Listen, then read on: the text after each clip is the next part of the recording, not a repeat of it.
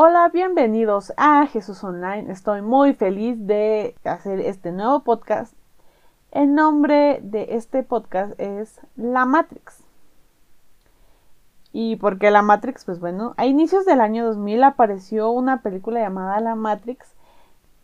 Es una película sobre un mundo ficticio controlado por robots con inteligencia artificial, haciendo creer a los humanos que es real pero sucede que no, y cuando logran salir de este lugar llamado la Matrix, se dan cuenta de la realidad.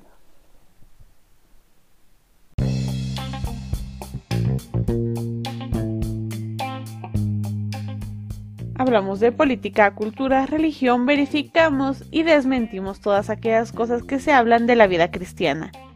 Esto es Jesús Online, bienvenidos.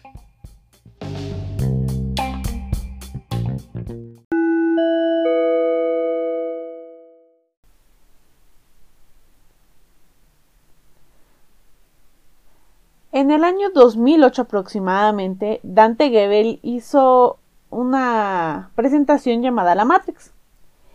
Hablaba de que todos eh, en el mundo vivimos en una Matrix cuando estamos fuera del cristianismo eh, y es por cómo eh, se maneja el ser humano. las cosas que nos ofrece, la felicidad temporal y todas esas cosas que ya cuando lo vemos desapasionadamente no nos va a servir de nada. Pero la Matrix no solo existe fuera del mundo cristiano. Porque en realidad todos en algún momento hemos vivido en una Matrix. Pero ¿cómo sé que vivo en una Matrix? Hay muchos factores. Eh, son factores que influyen demasiado eh, cómo te comportas, cómo tratas a los demás, eh, cómo te refieres a otras personas que son diferentes a ti.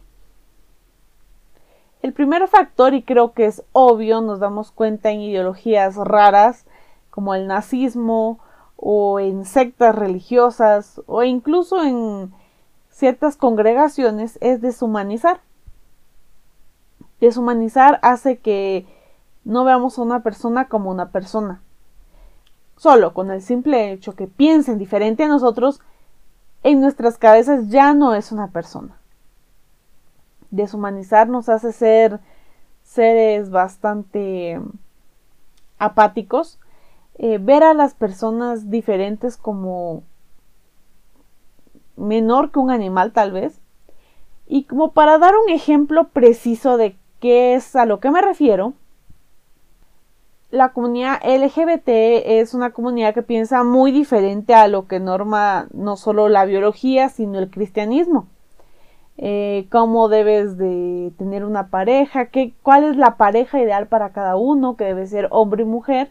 Y aunque muchas veces nosotros no estamos de acuerdo por eh, ciertas cuestiones biológicas o religiosas o cristianas, muchas veces se cae en deshumanizar a estas personas. Para muchos de ellos ya es difícil solo el hecho de tener que aceptarse tal y como son entonces, tener odio hasta hacia estas personas, tener odio hacia la forma en la que piensan, cómo viven, es una manera de saber que estamos en una Matrix.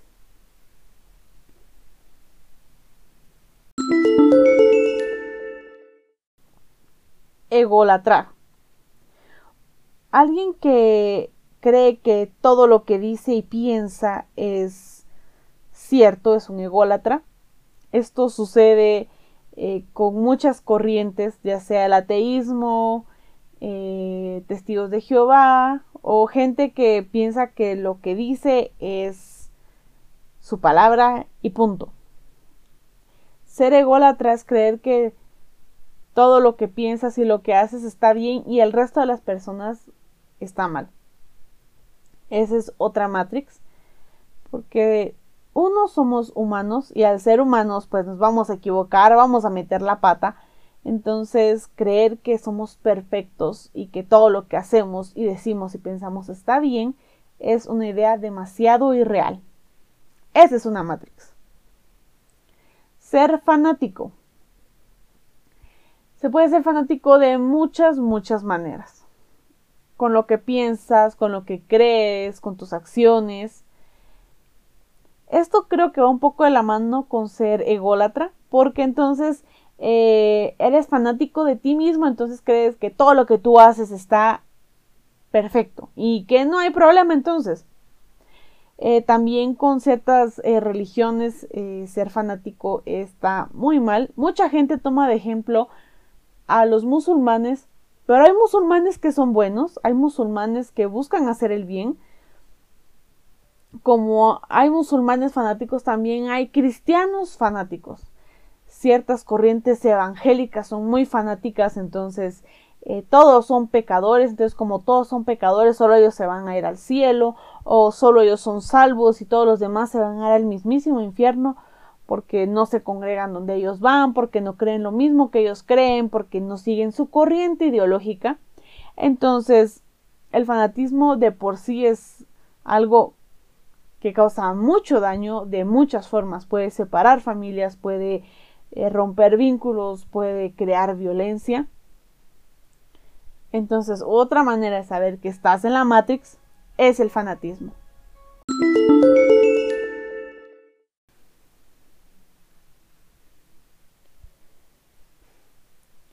La verdad que el último punto creo que es el resultado de tener las tres anteriores y es creer tener la razón o saberlo todo.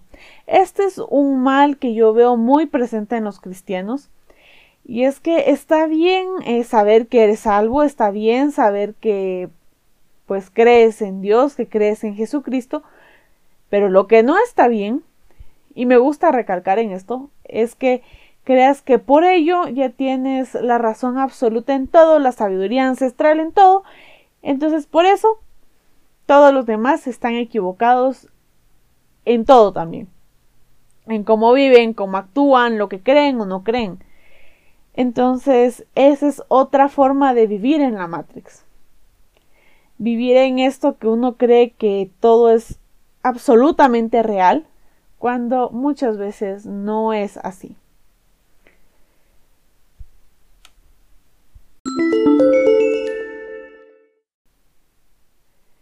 Y pues la verdad que me puse a buscar en la Biblia si había un ejemplo de este tema y encontré dos. El primero está en San Lucas 18, 9 al 14. Se los voy a leer un poquito y dice, a unos que confiaban en sí mismos como justos y menospreciaban a los otros, dijo también esta parábola. Dos hombres subieron al templo a orar.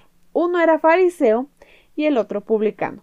El fariseo, puesto en pie, oraba consigo mismo de esta manera. Dios, te doy gracias porque no soy como los otros hombres, ladrones, injustos, adúlteros, ni aun como este publicano. Hay uno dos veces a la semana. Doy diezmo de todo lo que gano.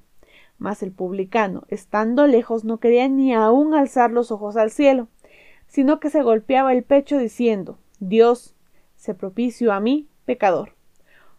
Os digo que éste descendió a su casa justificado antes que el otro, porque cualquiera que se enaltece será humillado y el que se humilla será enaltecido. Pues bueno, para ponernos un poquito en contexto, un fariseo, eh, pues yo busqué en un diccionario bíblico y los fariseos eran una secta. Fariseo significa apartado o separado, eh, era algún tipo de insulto por parte de sus enemigos. Los fariseos eran una secta, como dije anteriormente, que decían vivir apartados de los impuros. Hay mucha gente que piensa como fariseo, que cree que ellos son puros, santos y que no tienen ni mancha de pecado y que todos los demás son unos impuros y que se van a arder en el infierno, una cosa así. Y los publicanos, eh, pues eran los cobradores de impuestos y derechos aduaneros en la antigua Roma, en el Imperio Romano. Pero eh, tenían mala fama porque muchos de ellos cobraban más de lo que debían y eran vistos como impuros dentro de la sociedad judía, no teniendo derecho de participar de las actividades religiosas. Sucede que aunque algunas personas parecieran como fuera de lugar, impuros, eh, pecadores, si lo quieren ver así, es que no asiste a la iglesia, es un pecador. Es que no va a las reuniones de toda la semana de la congregación. ¿Qué es eso? Hay mucha gente así. Pero, si nos damos cuenta, no tiene que ver que uno viva constantemente metido prácticamente en el local de la iglesia o de la congregación, sino tiene que ver tus actos y tu corazón hacia el Señor, eh, cómo eres, cómo piensas, cómo actúas y sobre todo que seas humilde y sepas que eres pecador, pero que de igual forma no dejas de ser hijo de Dios. El otro versículo es San Juan 8 del 1 al 10. Eh, yo creo que aquellos que se saben de memoria la Biblia saben qué es este relato. Pero igual se los voy a leer. Porque, ¿por qué no? Si puedo. Y dice así. Y Jesús se fue al monte de los olivos y por la mañana volvió al templo y todo el pueblo vino a él y sentado él les enseñaba. Entonces los escribas y los fariseos le trajeron una mujer sorprendida en adulterio. Y poniéndola en medio le dijeron, Maestro, esta mujer ha sido sorprendida en el acto mismo del adulterio. Y en la ley nos mandó Moisés apedrear a tales mujeres. Tú pues, ¿qué dices? Mas estos decían tentándole para poder acusarle. Pero Jesús, inclinado hacia el suelo, escribía en la tierra con el dedo. Y como insistieran en preguntarle, se enderezó y les dijo El que de vosotros esté sin pecado sea el primero en arrojar la piedra contra ella. E inclinándose de nuevo hacia el suelo, siguió escribiendo en la tierra. Pero ellos, al oír esto, acusados por sus conciencias, salían uno a uno, comenzando desde los más viejos hasta los postreros. Y quedó solo Jesús y la mujer que estaba en medio. Enderezándose Jesús y no viendo a nadie sino a la mujer, le dijo Mujer, ¿dónde están los que te acusaban? ¿Ninguno te condenó? Ella dijo Ninguno, Señor. Entonces Jesús le dijo Ni yo te condeno, vete, y no peques más. Este creo que es otro ejemplo muy bueno. Y es que muchas veces por los actos que hacen otras personas solemos ser demasiado odiosos, demasiado juzgadores. Creo que no somos quien como para estar juzgando los actos de los demás. Y nos deja también muy en claro que no podemos nosotros estar juzgando constantemente eh, a otra persona por lo que ha hecho, porque ningún pecado es mayor que otro, todos son iguales. Entonces, creo que es bueno que empecemos a ser humildes, que salgamos de la Matrix, que salgamos de esa idea de perfección, de que estamos nosotros bien y los demás están mal. ¿Cómo darnos cuenta que estamos en la Matrix? Porque deshumanizamos, o sea, no tratamos a las personas como personas solo por ser diferentes o pensar diferentes. Ser ególatra porque creemos que tenemos la razón absoluta y plena de todo.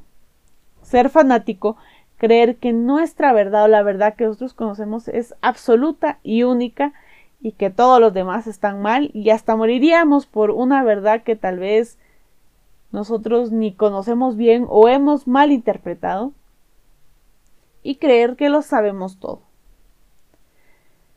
Así que es mejor que salgamos de la Matrix, seamos personas más proactivas, hagamos más afuera y menos dentro de las congregaciones.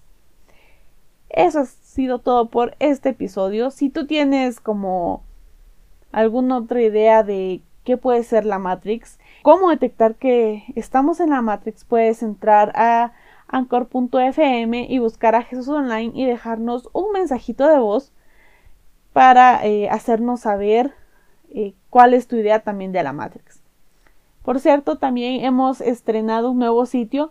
No cerramos Tumblr, vamos a seguir subiendo contenido en Tumblr, pero em, también abrimos un sitio web donde vas a encontrar un poco más de información, vas a encontrar nuestros podcasts más recientes y también puedes enviar tus dudas. También recuerda buscarnos en Facebook y en Twitter también nos encuentras como Jesús Online, así que no hay pierde. Yo espero que puedan pasar un excelente día y solo nos vemos en un próximo episodio. Bueno, no nos vemos, nos escuchamos en un próximo episodio. Recuerden, yo soy Sandri García, esto es Jesús Online. Hasta la próxima.